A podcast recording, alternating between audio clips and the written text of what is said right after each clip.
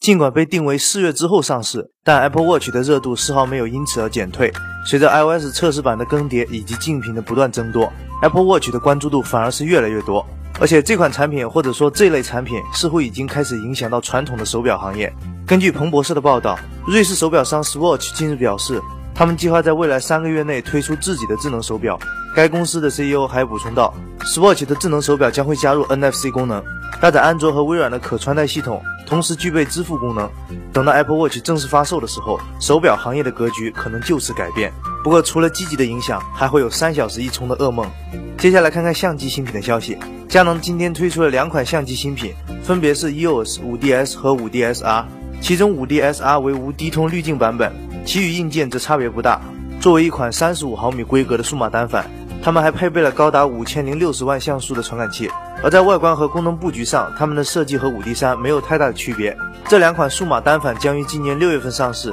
预计售价分别为三千六百九十九美元和三千八百九十九美元。对于这种刷像素升级的恶劣行为，小编只能说，等五 DS 铺货了就去买降价的五 D 三。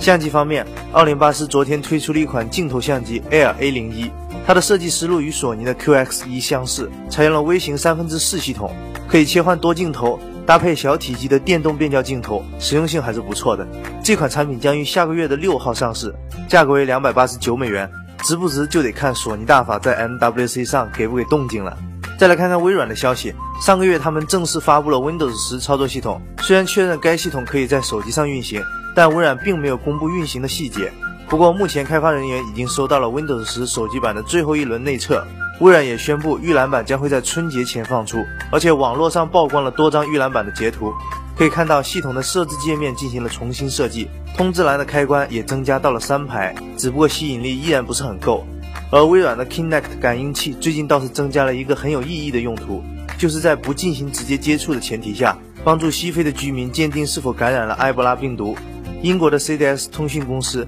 为 Kinect 设计了一套用于 Windows 8.1的免触碰系统，可以通过视频来呈现重要的信息，帮助埃博拉病毒的感染者知道必要的护理选项，比如采取什么措施才能避免将病毒传染给他人等等。